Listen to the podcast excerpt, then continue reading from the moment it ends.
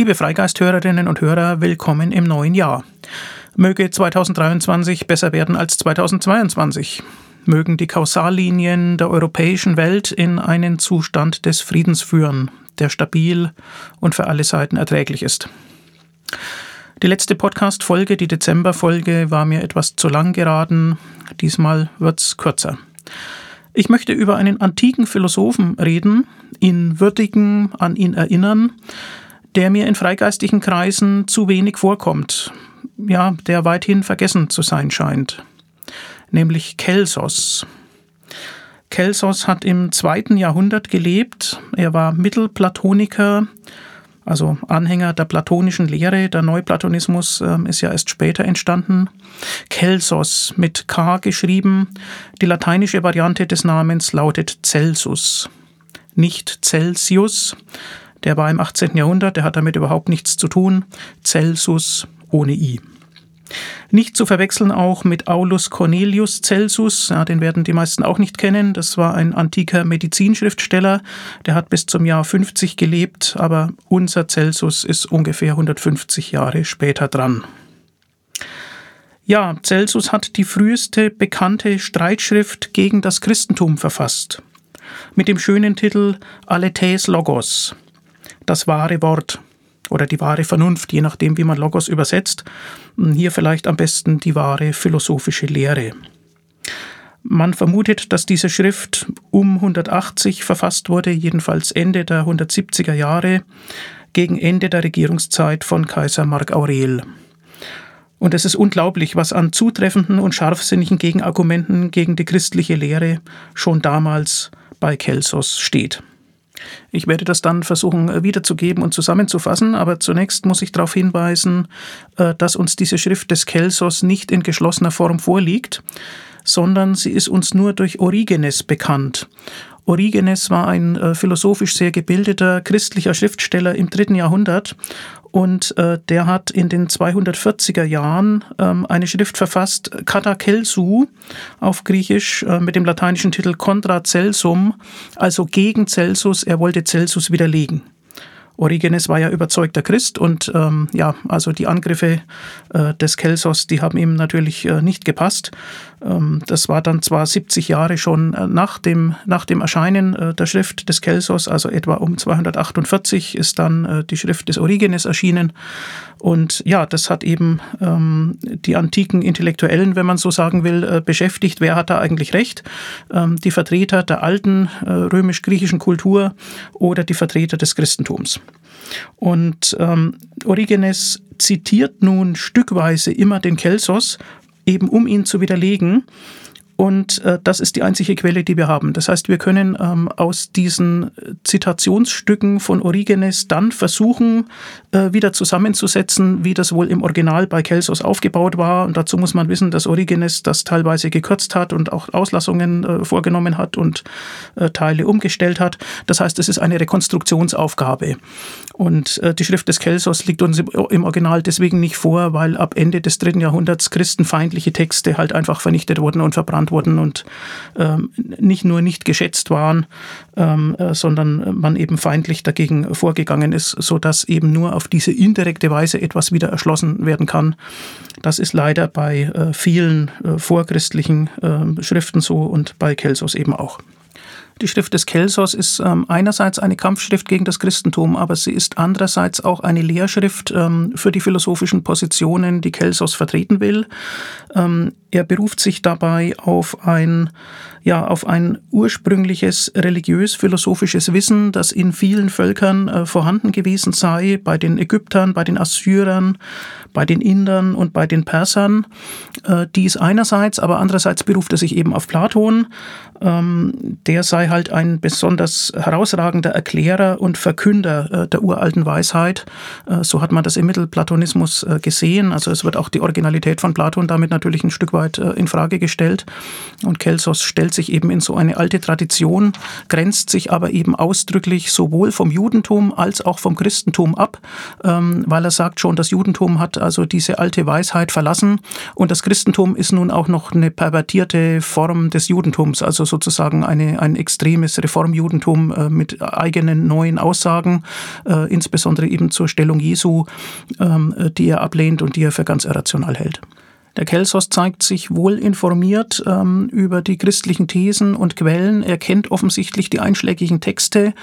Also zweites Jahrhundert, ähm, da wurde ja erst noch am Johannesevangelium herumredigiert äh, zum Beispiel. Ähm, er hatte da aber eben Einblicke auch in innerchristliche Auseinandersetzungen. Da gab es natürlich schon Lehrstreitigkeiten ähm, und es gab auch bereits eine Polemik äh, zwischen Juden und Christen.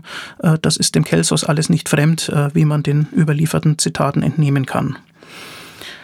Er war kein Freund des Judentums, das muss man sagen. Ähm, ich bringe ein paar Originalzitate. Kelsos schreibt ähm, über die Juden, äh, die Ziegen und Schafhirten sind ihrem Anführer Mose gefolgt. Durch plumpe Betrügereien irregeführt haben sie angenommen, dass es nur einen Gott gibt. Ohne jede Vernunft sind sie von der Verehrung der ägyptischen Götter abgefallen. Und weiter, die Juden sind aus Ägypten entlaufene Sklaven, die nie etwas, was der Rede wert ist, getan haben und weder der Bedeutung noch der Zahl nach etwas geworden sind. Fast nichts von ihrer Geschichte befindet sich bei den Griechen. Okay, das ist kein freundliches Urteil. Ähm, und weiter dann. Die Juden, die ägyptischer Herkunft sind, verließen Ägypten, nachdem sie sich gegen das Gemeinwesen der Ägypter auflehnten und die in Ägypten gewöhnliche Gottesverehrung verachteten. Was sie den Ägyptern angetan haben, haben sie nun von den Anhängern Jesu erlitten die an ihn als Christus glauben. Der Aufruhr gegen das Gemeinwesen ist bei beiden der Grund der Neuerung gewesen. Der Aufruhr ist damals die Ursache für den Zusammenschluss der Juden gewesen, später für die Entstehung der Christen. Soweit also dieses Zitat des Kelsos. Das heißt, er sieht äh, also die Christen als aufrührerische Bewegung, die sich da neu zusammenfinden und ähm, ja, die dann eben letztlich äh, gefährliche und irrige Lehren vertreten. Speziell zur Figur Jesus schreibt er. Jesus hat seine Geburt aus einer Jungfrau erdichtet. Er stammt aus einem jüdischen Dorf, geboren von einer einheimischen Handarbeiterin. Sie wurde von ihrem Mann, der von Beruf Zimmermann war, des Ehebruchs überführt und verstoßen. Als sie von ihrem Mann weggeschickt wurde und ehrlos umherirrte, gebar sie heimlich Jesus. Wegen der Armut ging dieser nach Ägypten, wo er sich als Tagelöhner verdingte. Ja, soweit dieses. Also das ist äh, nicht die, die Schilderung einer, einer hohen, einer herrschaftlichen Herkunft, sondern ganz im Gegenteil. Eine Verstoßene, ähm, also Ehebruch ist da im Spiel und was genannt wird als äh, Beruf, Tagelöhner und ähm, ja, Handarbeiterin und so weiter, das waren niedere Stände und äh, Kelsos äußert sich auch über die Jünger Jesu, also Fischer oder, ja, oder eben Schifffahrer, wie er das nennt. Ähm, das waren keine sehr angesehenen Berufe. Das heißt, er macht eigentlich schon in, in sozialer und in soziologischer Hinsicht ähm, äh, die Herkunft des Christentums schlecht. Das muss man sagen. Ja, und auch die berichteten Wundertaten Jesu überzeugen ihn natürlich nicht. Kelsos schreibt dort, ähm, in Ägypten nämlich, versuchte er sich an einigen magischen Kräften, auf die die Ägypter stolz sind. Eingebildet auf diese Kräfte kam er zurück und erklärte sich ihretwegen öffentlich als Gott. Durch Zauberei konnte Jesus die Wundertaten vollbringen, die er scheinbar gewirkt hat. Und weiter was über Heilungen oder eine Auferstehung aufgeschrieben wurde oder über wenige Brote, die viele ernährt haben, von denen viele Reste übrig geblieben sind oder all dies, was die Jünger fantasierend erzählt haben, Wohlan, wir wollen glauben, dass du all dies gewirkt hast. Sie sind aber mit den Werken der Zauberer gleichzusetzen, die noch wunderbarere Dinge versprechen. Und mit dem, was die Schüler in Ägypten vollbringen, wenn sie mitten auf den Märkten für wenig Geld ihr ehrwürdiges Wissen abgeben. Sie treiben die Dämonen von den Menschen aus, blasen Krankheiten weg und so weiter. Wir sehen an dieser Textstelle, dass er das, was über Jesus berichtet wurde, verglichen hat mit anderen Geschichten, die damals äh, kursierten und ähm, ja, mit anderen ähnlichen Erzählungen. Und tatsächlich fragt dann Kelsos, wieso man von dem einen annehmen soll, dass er Gottes Sohn sei, und bei den anderen würde das dann nicht gelten. Also eine gesunde Skepsis spricht aus seinen Worten. So, die Originalzitate von Kelsos äh, bisher hatte ich übrigens übernommen aus einer Hausarbeit, die man im Netz findet ähm, unter dem Titel Die Christen in der heidnischen Gesellschaft, das Urteil des Kelsos in seiner Aletheis Logos. Der Autor heißt Simon Teves. Ähm, soweit dieses. Ich ähm, referiere im Folgenden kosmologische und religionsphilosophische Argumente äh, von Kelsos gegen die Lehre der Christen. Und ich orientiere mich dabei tatsächlich am Wikipedia-Eintrag ähm, zu Kelsos, der sehr informativ ist, ähm, sehr gut gelungen. Da hat sich jemand wirklich Mühe gegeben. Äh, da kann man dankbar dafür sein. Ähm, das kann man eigentlich nicht besser formulieren, in diesem Teil zumindest. Deswegen lese ich das vor. Ja, erster Punkt. Es gibt keinen Grund anzunehmen, die Welt sei des Menschen wegen geschaffen worden. Eher könnte man, wenn man wollte, die Behauptung begründen, sie sei um der Tiere willen da. Zwar werden die Tiere vom Menschen gejagt und verspeist, aber das Umgekehrte kommt auch vor und war früher, bevor die Menschen Waffen, Netze und Jagdhunde einführten, sogar der Normalfall. Daraus ließe sich folgern, dass Gott eher die Raubtiere bevorzuge, denn er hat sie von vornherein mit Waffen ausgestattet und den Menschen nicht. Auch die Staatenbildung, soziale Organisation und Zukunftsvorsorge ist keine Sonderleistung des Menschen, da Ameisen und Bienen Vergleichbares zustande bringen. In Wirklichkeit ist keine Spezies von Natur aus privilegiert und zur Herrschaft über die Welt bestimmt. Jede Vorstellung, die einen bestimmten Teil der Schöpfung zu deren Zweck erhebt, ist prinzipiell verfehlt, denn der Kosmos bildet eine Gesamtheit, in der jeder Bestandteil seine Rolle und eigenständige Existenzberechtigung hat. Es trifft nicht zu, dass einer der Teile um eines anderen willen da ist oder eine Gattung von Lebewesen wegen einer anderen geschaffen wurde. Vielmehr besteht jeder Teil des Kosmos unmittelbar im Hinblick auf das Ganze, in das er eingeordnet ist, und die Vollkommenheit des Ganzen beruht auf der Vollständigkeit seiner Bestandteile. Ja, soweit diese Argumentation und ich denke, die ist bis heute plausibel. Weiterer Punkt des Kelsos. Der Glaube, dass sich Gott um die Juden und die Christen mehr kümmere als um die übrige Welt und nur ihnen seine Botschaften offenbare, ist Ausdruck einer willkürlichen Subjektivität. Ebenso könnten Würmer oder Frösche sich einbilden, dass das Weltall ihretwegen bestehe und dass Gott sie gegenüber allen anderen Wesen bevorzuge. Auch das ein schönes Argument des Kelsos, ähm, der offensichtlich der Ironie fähig war. Weiterer Punkt. Es ist absurd zu glauben, dass ich die höchste Gottheit in einen sterblichen Menschenkörper begebe, noch dazu einen normalen wie den Körper Jesu, der nicht durch Schönheit herausragt und dem man das Göttliche nicht ansieht, und dass ich Gott mit Bösem und Hässlichem abgebe und dem Leid aussetze. Außerdem ist nicht einzusehen, weshalb Gott dies erst spät zu einem bestimmten historischen Zeitpunkt getan haben soll und nicht schon früher. In der Tat, das sind Fragen, die man stellen kann. Weiter. Es ist unsinnig anzunehmen, dass Gott außerstande gewesen sei, sein eigenes Geschöpf Adam zu überzeugen und dass der Teufel in Gestalt einer Schlange den Geboten Gottes überlegen gewesen sei. Okay, also Kelsos kennt das Alte Testament, kennt das Buch Genesis. Weiter. Es ist lächerlich, Gott menschliche Affekte wie Zorn zuzuschreiben und zu behaupten, dass er Drohungen ausspreche. Gott droht niemanden, denn sonst würde er sich gegen die von ihm selbst eingerichtete Ordnung wenden. Guter Punkt. Ähm, da hat Kelsos natürlich andere platonische Auffassungen und äh, sieht hier, welches Gottesbild damals vertreten wurde im Judentum und dann auch im Christentum. Weiter, nächster Punkt. Gott hat dem Pentateuch, also den fünf Büchern Mose, zufolge durch Moses den Juden befohlen, alle ihre Gegner im Krieg zu vernichten und deren Nachkommenschaft auszurotten. Jesus hingegen fordert in der Bergpredigt Friedfertigkeit. Hierzu fragt Kelsos ironisch, ob Gott seinen früheren Befehl vergessen oder seine Meinung geändert habe. Auch das ein guter Punkt. Ähm, bei den Christen ist dann ja immer von einem neuen Bund die Rede und von, einer, von einem schrittweisen Fortschritt vom Alten zum Neuen Testament und so weiter. Aber die Konsistenzfrage muss man natürlich stellen. Weiterer Punkt. Die Lehre der Auferstehung des Fleisches unterstellt Gott ein naturwidriges und unsinniges Verhalten. Dass verwestes Fleisch wieder aus der Erde auftauche, ist die Hoffnung von Würmern. Das Fleisch ist seiner Natur nach dem Zerfall ausgesetzt. Sein Fortbestehen in Ewigkeit ist weder möglich noch wünschenswert. Tja, knallharter Punkt. Ähm, weiter. Die Christen glauben, dass Gott nach dem Sechstagewerk der Schöpfung einen Ruhetag benötigt habe, als wäre er wie ein Handwerker nach der Arbeit ermüdet und bräuchte Erholung.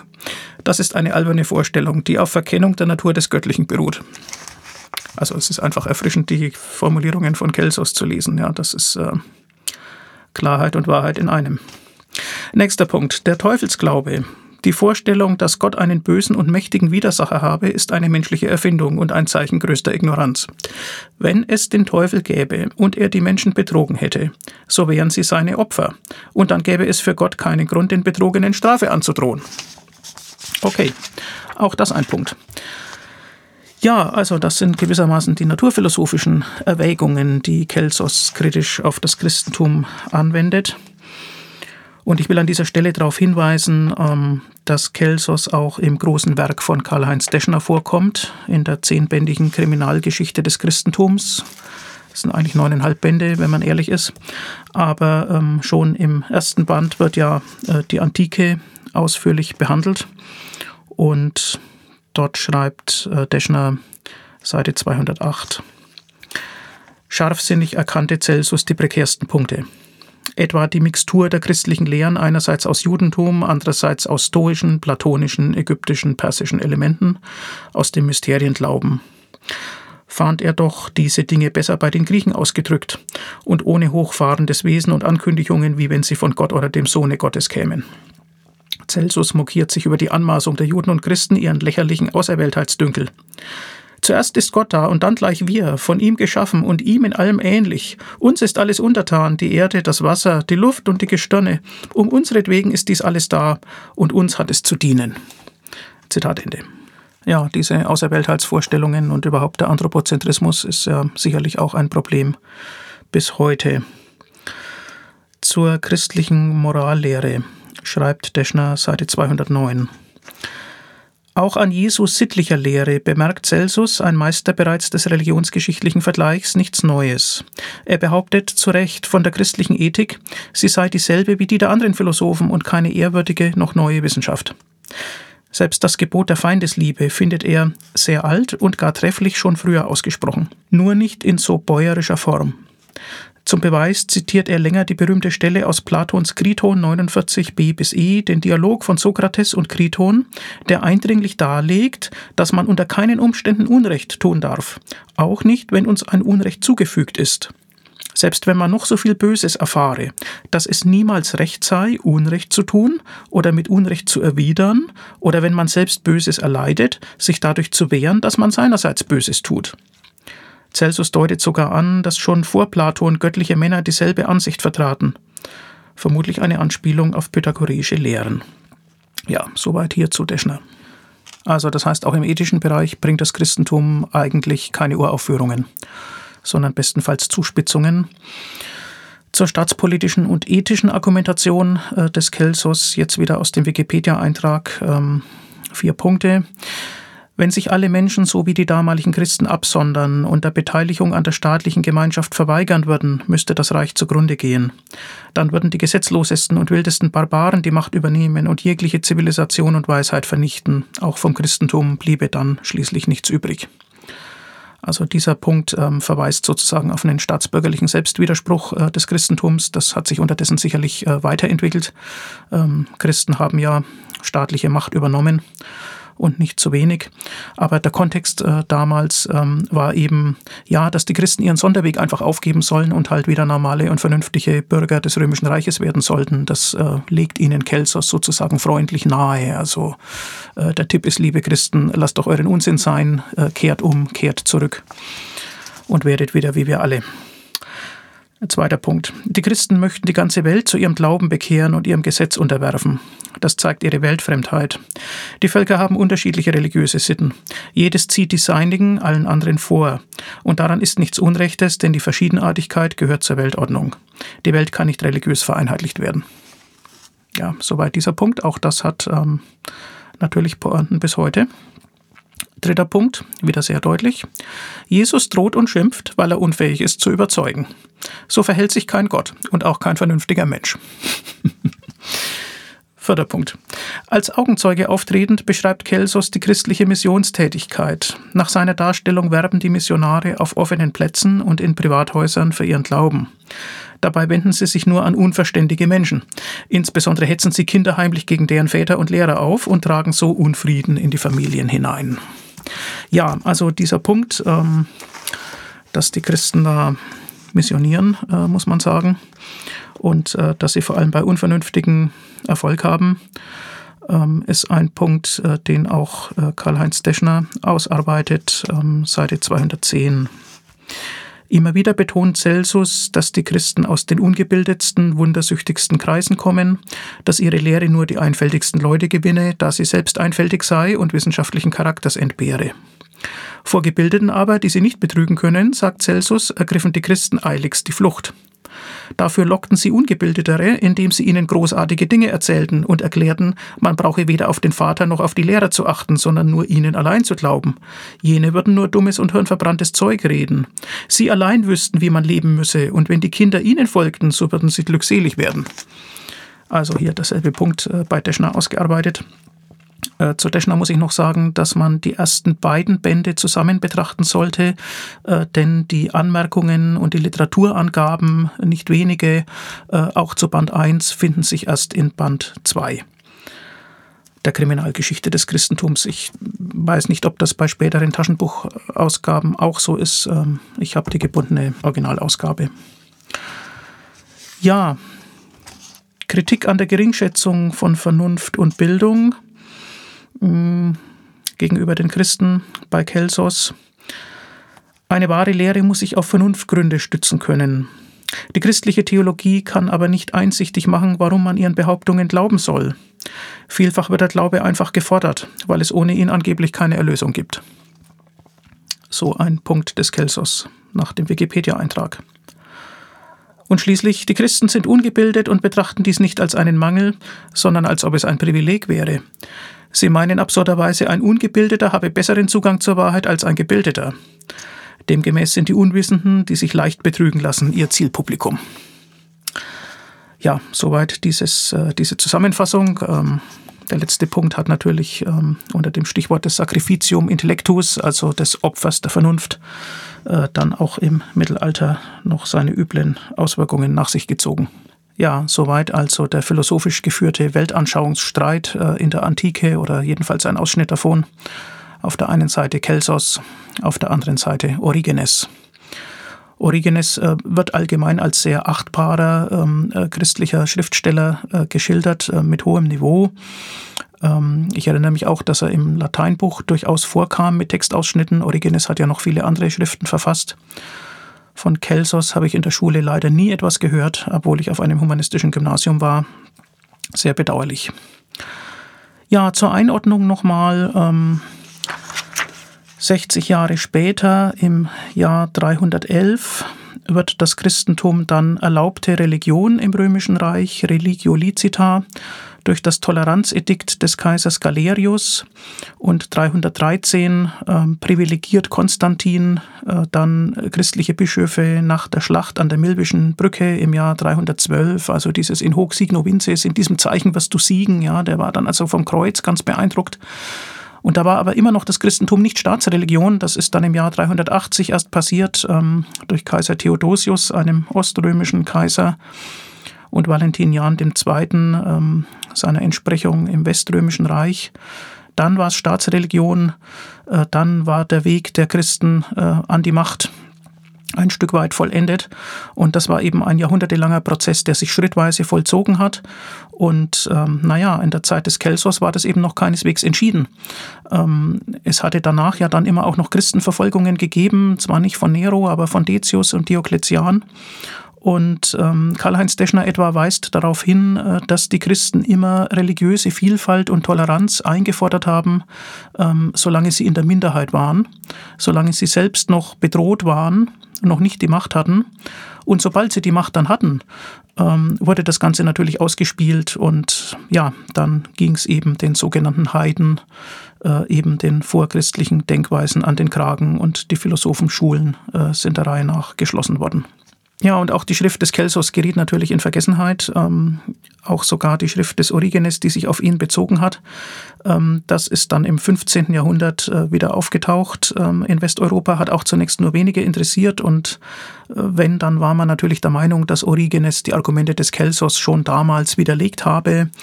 Ähm, und das hat man dann eben auch auf jeweils zeitgenössische Skeptiker bezogen. In der Aufklärung ähm, hat Kelsos natürlich Aufmerksamkeit ähm, wieder gewonnen, hat Ansehen gefunden bei manchen, die dann kritisch dachten, bei Religionskritikern. Ähm, er wurde dann mit Voltaire verglichen, sogar im 19. Jahrhundert. Und dann gibt es diverse ja, ähm, Kirchenhistoriker und äh, Religionsphilosophen, Schriftsteller, ähm, die dann begonnen haben, sich dafür zu interessieren, die ihn erwähnen, die das durchgearbeitet haben, etwa der französische Schriftsteller Ernest Renan, ähm, der Kelsos durchaus geschätzt hat, oder der Kirchenhistoriker Ferdinand Christian Bauer wird hier erwähnt. Das ist alles äh, sehr nachvollziehbar und ausführlich dargestellt, auch in diesem Wikipedia-Artikel. Ja, wenn man den heutigen Forschungsstand äh, sich aneignen will, dann landet man bei einem Autor, den will ich noch erwähnen, Horatio Lona, äh, der die aktuelle Textvariante, also nach dem neuesten Stand der Rekonstruktion des Kelsos-Textes, äh, kommentiert. Äh, das habe ich nicht vorliegen, denn das Buch kostet 108 Euro und ist, soweit ich gesehen habe, auch antiquarisch nicht billiger zu kriegen. Ähm, Titel ist Die wahre Lehre des Kelsos, Kommentar zu frühchristlichen Apologeten, Ergänzungsband 1 bei Herder in Freiburg erschienen und das ist ganz bemerkenswert. Der Herr Lohner ist katholischer Theologe und Ordenspriester, nämlich im Salesianerorden. Und ähm, er ist eben emeritierter Professor an der Philosophisch-Theologischen Hochschule in Benediktbeuern und hat sich mit diesen Dingen beschäftigt, hat als Arbeitsgebiet äh, altchristliche Literatur und neutestamentliche Exegese.